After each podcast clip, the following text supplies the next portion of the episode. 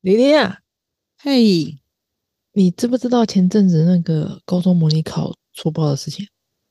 哦，高中模拟考出包是很常发生的事情哦。真的假的？对呀，啊？嗯嗯， 嗯，是吗？对啊呀。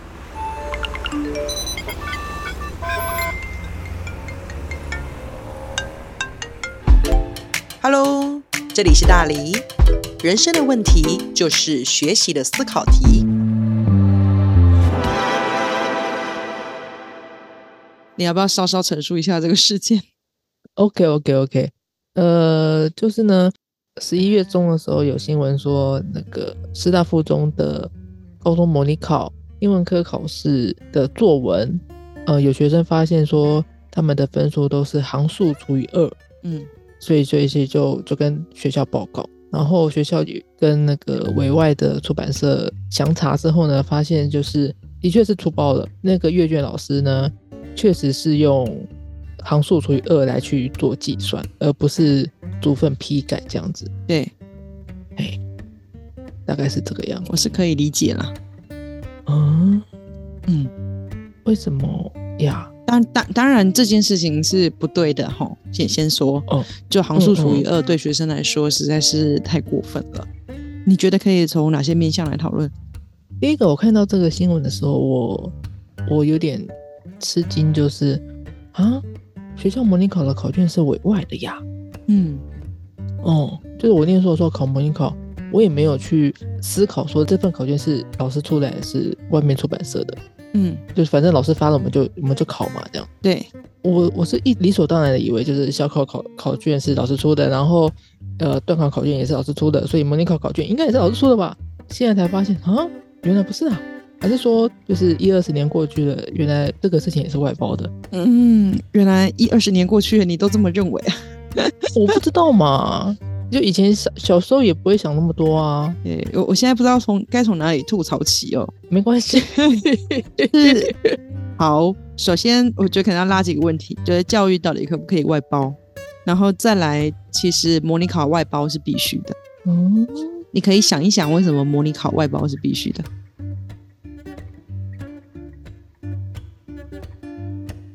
这一片沉默是怎么回事？我我你是没考过模拟考 吗？我有考过模拟考，可是我没有思考模拟考外包这件事情。哦，其实是因为，嗯、相对于小考是班级内考嘛，对，段考是校内考嘛，对，模拟考其实通常是一个区域，哦，嗯，就是你北区跟哪家出版社买，然后它是统一考跟统一评测。所以如果你把这种模拟考委给某校，或者是某科，或者是某个国文老师来处理的话，它在标准上可能就会产生一些争议。哦，嗯，而且呢，在就不只是标准上产生争议，在评量的题目设计上也很难确保它的一个公正性。哦，所以就我自己出考题的例子，已经非常久了哦。呃，一份模拟考考卷可能会同时给两到三位老师出题。感觉起来也是很合理啊。对我，我们其实是出完整的一份试题，然后呢，我们这份完整的试题出完之后，出版社那边会再做编题跟调整，所以他可能会抓我的一二三题配另外一个老师的四五六题，哦哦，你是说你们三个老师，然后每一个人都出诶、诶一整份？一整份，我们会对着双向性目标，然后去对着出。嗯，那也有的可能是整个出完了，出版社看了，哎，发现这个难易度呃挑出来之后没有一致，哦他又会自己再改题目。哦，会再修一下这样子。对，所以即便你任何一个老师他泄露了这个题目，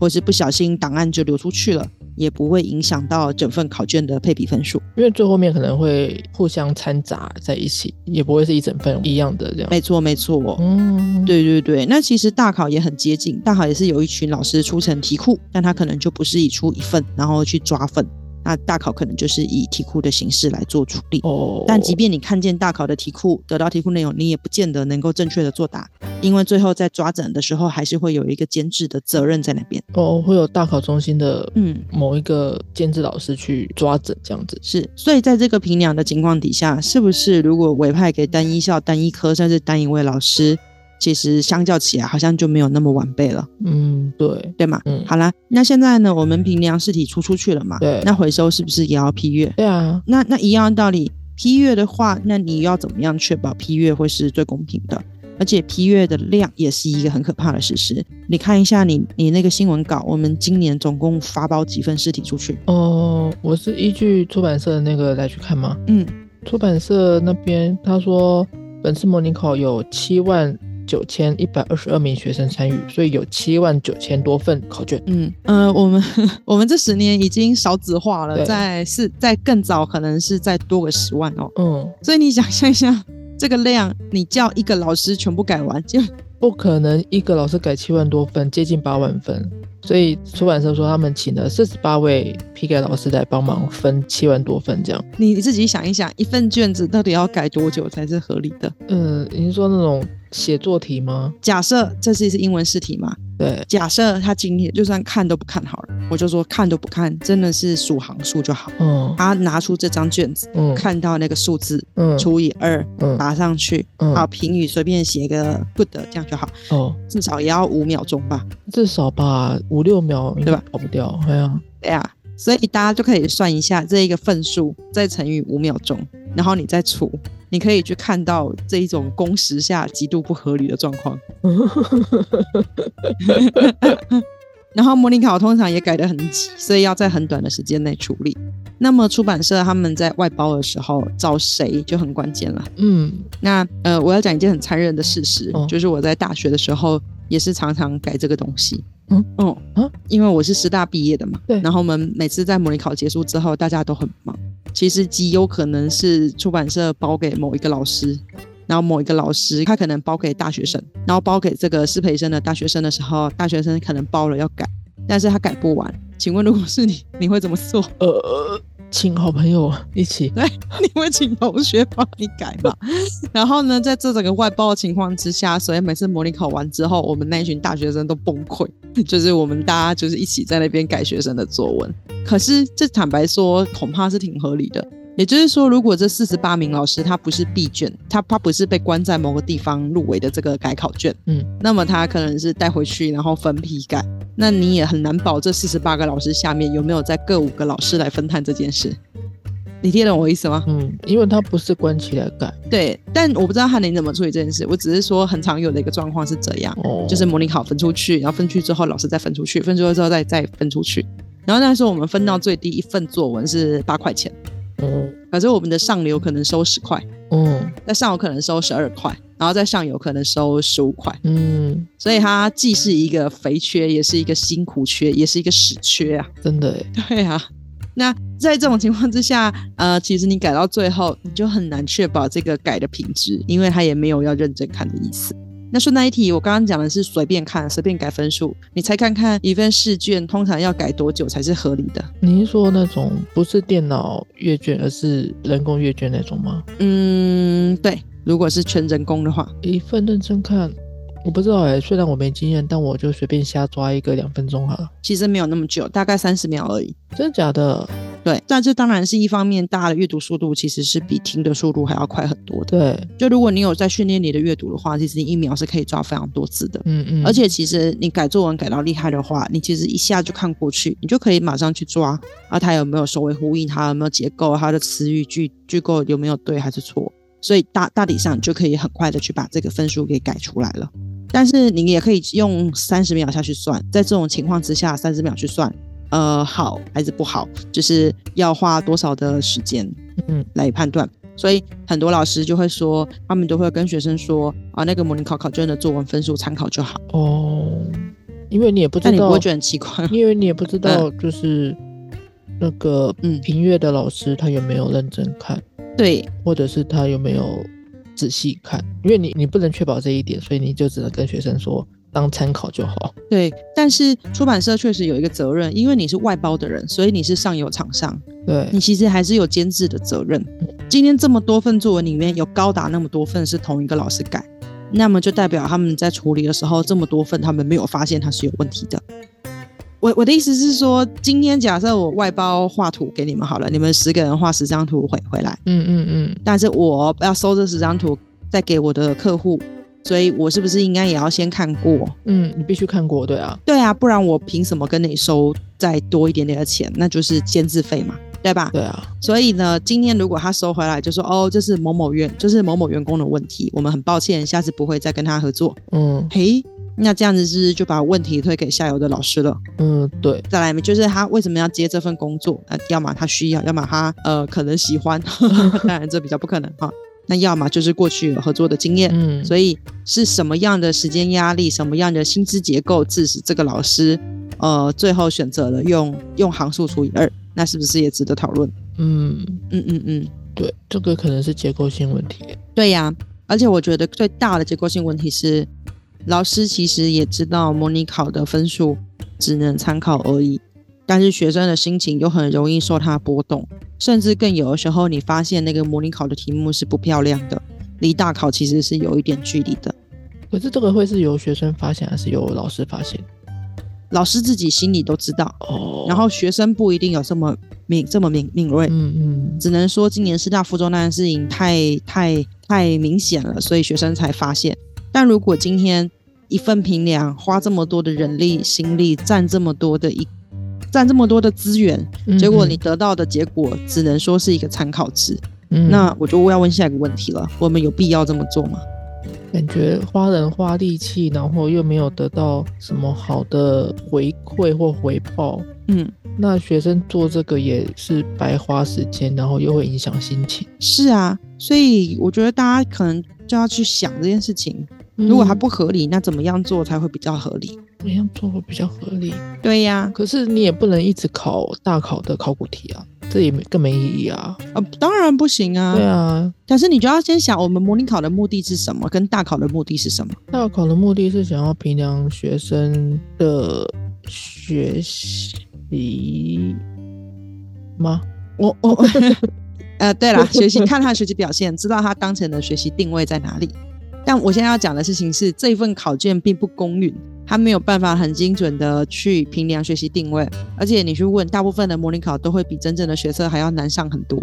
就会不自觉的考得偏难，而且模拟考它会变成比较难一点点，它不一定是亲近学测题，所以就变成说你的模拟测试本身是没有对齐的。对啊，你要么就对齐学生，然后考难一点点；你就完全对齐学学测，你就你就可以知道它的定位。要么但他现在既不对齐学测，难度又提得很高，然后平量的标准又很奇怪，嗯，那就歪啦、所以我们花那么多钱，花这么多心力处理这个就很莫名嘛。嗯那现在就出事了嘛？对那那出事了，出版商再出来说是单一老师所造成 的，那就更怪了嘛。 啊，所以回应你最一开始的问题，就是有人说，哎，教育怎么可以外包？我必须说，教育界本身就是一门外包的行业。你仔细想一想，孩子父母生出来的也是父母要养孩子啊，父母他们也不是教育专业，所以才会外包给学校嘛。嗯，对，啊，学校是整个体制跟架构，你也不可能校长一个人全部教嘛。所以他其实再往下分，他也是外包给老师嘛。各个专业的老师，，对，老师不可能去做跨区域、跨处理的事情，所以就要外包给教育出版业嘛。嗯，然后教育出版业又没有专业的师资可以在做这件事情，所以就在外包给专业的老师来去出题跟批阅，大学生或老师，或是有有空的老师，或者是能源营，但他们都不一定是专职来做这件事情的。对，这整个体制就很妙。所以你你如果你如果要说教育就不能外包啊，老师干嘛不自己改？老师肯定在偷懒，这个说法是有问题的。嗯，那你为什么不要说家长很偷懒，家长都不自己带小 孩？家长都不自己教小孩，对啊，你知道我的意思吗？嗯，所以你如果认为老师自己改才是公平的，那那那更可怕，因为当时不让校内老师自己改，就是怕不公平。 对，所以这个制度会这样涨是有它的理由的。嗯，那当然还有一个问题就是写作这种东西，它的评量的规准够不够明确？英文科我不太清楚，但是国文科其实历届都有发生过老师以个人主观情绪去判断，而没有去照评分规准给分的状况发生。国文科的作文评分规准在大考中心有很明确的规范，不是吗？嗯，它其实是越来越清楚、越来越明确的。而且现在就是正式大考的话，它会有两位老师去审一个卷子，但如果你的积分没有差异差很大的话，嗯，就是是通常会是同一致。那如果差很大的话，会交给第三位评委老师去改。你是说如果 A 老师评这个很高分评 A、 ，B 老师觉得这个没有很高分，评 B，他不会加起来除以二，他会请第三位老师改。然后确认他的弱点在哪里。哦，看他偏向哪一方这样子。对，所以大考通常复审的时候分数是不太会再改变的，因为大考的时候确实它的机制是相当公平的。嗯，嗯，而且这个时代在变了，所以我觉得这种人工阅阅卷却是造假的情形会慢慢的消失，因为现在 AI 也可以改卷，啊，嗯，而且 AI 可以完全不受情意的影响，所以你可以想象一下，以后学生作文你就拍照，然后就传上去，然后把你要的指标跟向度给 AI，然后请 AI 就是给你，而且 AI 还不是给你只有八个字的回馈或是勾选，甚至可能只给分数没有改内容，AI 还可以给你逐点的评析，告诉你下一次你可以怎么样前进。哇哦，对吧？所以是不是挺方便的？嗯嗯，我刚刚想到是，如果学生字嫌丑的话，AI 无法辨别怎么办？基本上 AI 能够辨别的比我们想象的范围再多一点点真。的哦，嘿呀、除非他缺部首、缺偏旁。哎，对，缺点偏偏啊，它就会告诉你那里无法判读，哦然后它就可能就会成为评分的项目。哦，嗯其实错别字一直以来占分都没有扣很多，嗯嗯因为错字并不是我们改的项目，对，除非它的错别字影响阅读，才会在那边扣分数。嗯嗯嗯嗯嗯，所以，如果真的字丑到无法判读，那自然就会影响到它整体的得分，那也就算是完成评量啦。对啦，而且作文应该不是考错别字，而是考你的结构跟叙述能力吧？对，但错别字的确会影响阅读，大家字还是要写的比较工整一些些。呃，其实只要能够看懂就可以了，没有规范说一定要去写到怎么样算是公正。对对对，但是你不你不能够连笔连到一个无法辨别你到底在写什么字。露露这样又会开始回去炒字写的多正才算正。我觉得你只要掌握一个概念就好。应试作文是练习对公众书写，对对对，那就是字写到公众看得懂，对对对，没错没错没错。内容写到大众口吻就可以哎。了呀哎呀哎嘿呀！但你不能够字写到 大家看不懂，如果字写到大家看不懂，那他就不是写给别人看的，那是写给他自己写看给的。自己看的。那当这种过于自我中心叙述的时候，那就不用特别去处理。嗯嗯嗯，但不代表字很丑的人分数就会比较低。哦，这不代表对，但是就是对对对对至少要你不能缺部首、缺偏旁。对，这就是最近的一个比较明显的事件。大新闻，对，而这个大新闻就让我想到了从大学时期以来到现在都没有改过的一个评量机制，一个结构问题。可是我觉得这些问题慢慢会改良的。嗯而且现在，呃，科技往前推进，我们其实有更多更好的处理方法，所以以后学校可能也要去想一想，他们有没有必要这样去评量定位他们自己。嗯嗯嗯。不过这个，嗯嗯，你你考了以后，然后校内老师可能又会安抚学生说，你不用把它看得太认真。那到底要认真看还是不认真看？你这个问题问得很奇怪。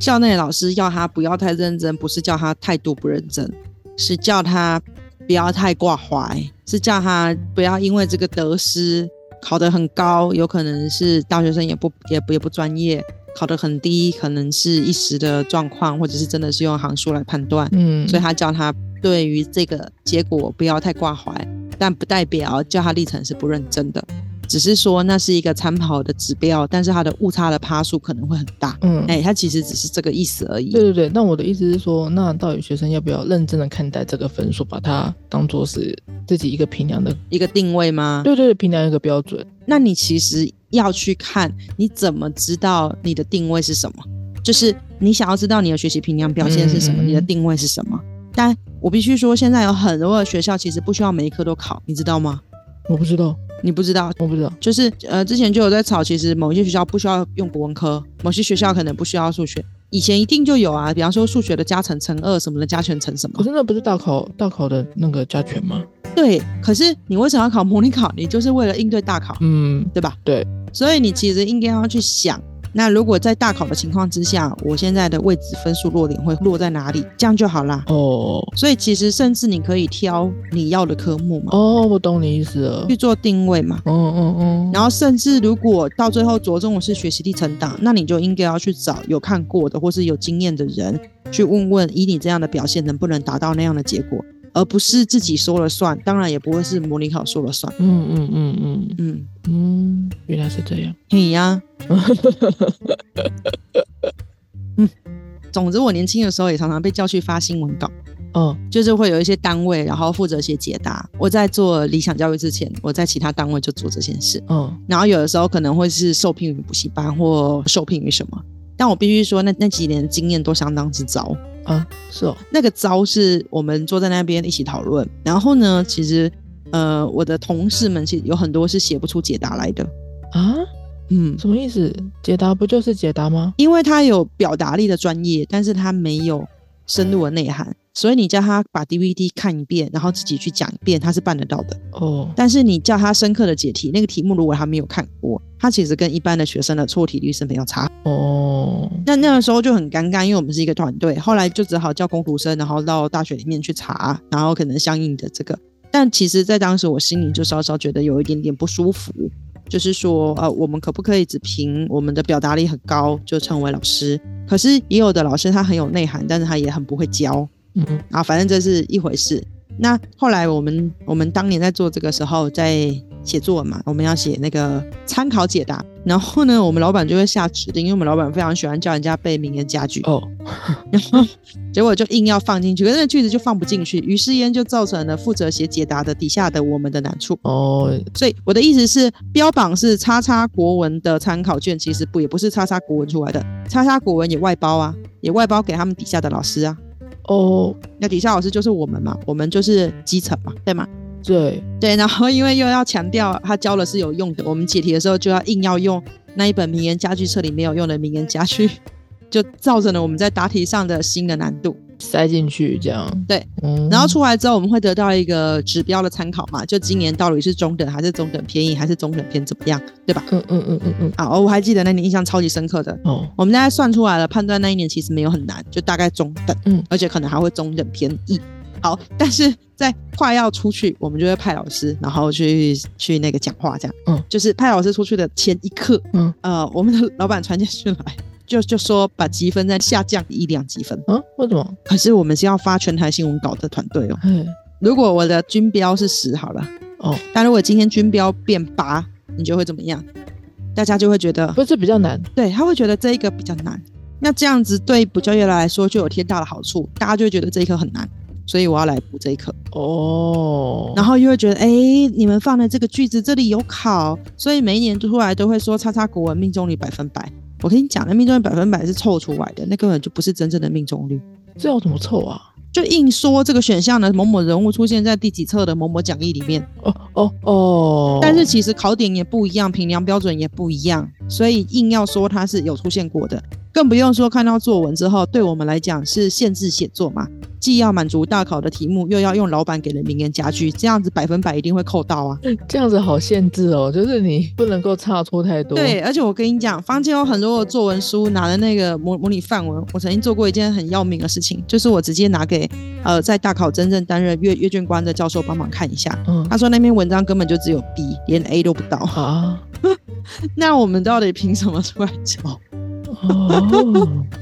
所以如果坊间作文的模拟考这么经不起检验的话，其实就别出了。我说真的， 这嗯、嗯这样你懂我的意思吗？嗯，好啦，反反正我觉得后面这一段是一个天大的八卦啦，而且这件事情到现在其实都还在持续发生。嗯所以会为了训斥学生，或者避免他太骄傲，或者避免他怎样调高分数、调降分数，或是硬要说他命题，我觉得大家都要再自己再多思考一下。嗯啊，我自己觉得教育外包没有问题，可是你你外包你要尽到你外包商的责任啊，对啊，你还是要去调整跟修改，你要去把关这个品质啊，嗯嗯不然要拿什么来信任彼此呢？其实就是这样而已。嗯嗯嗯，也是，哎，嗯，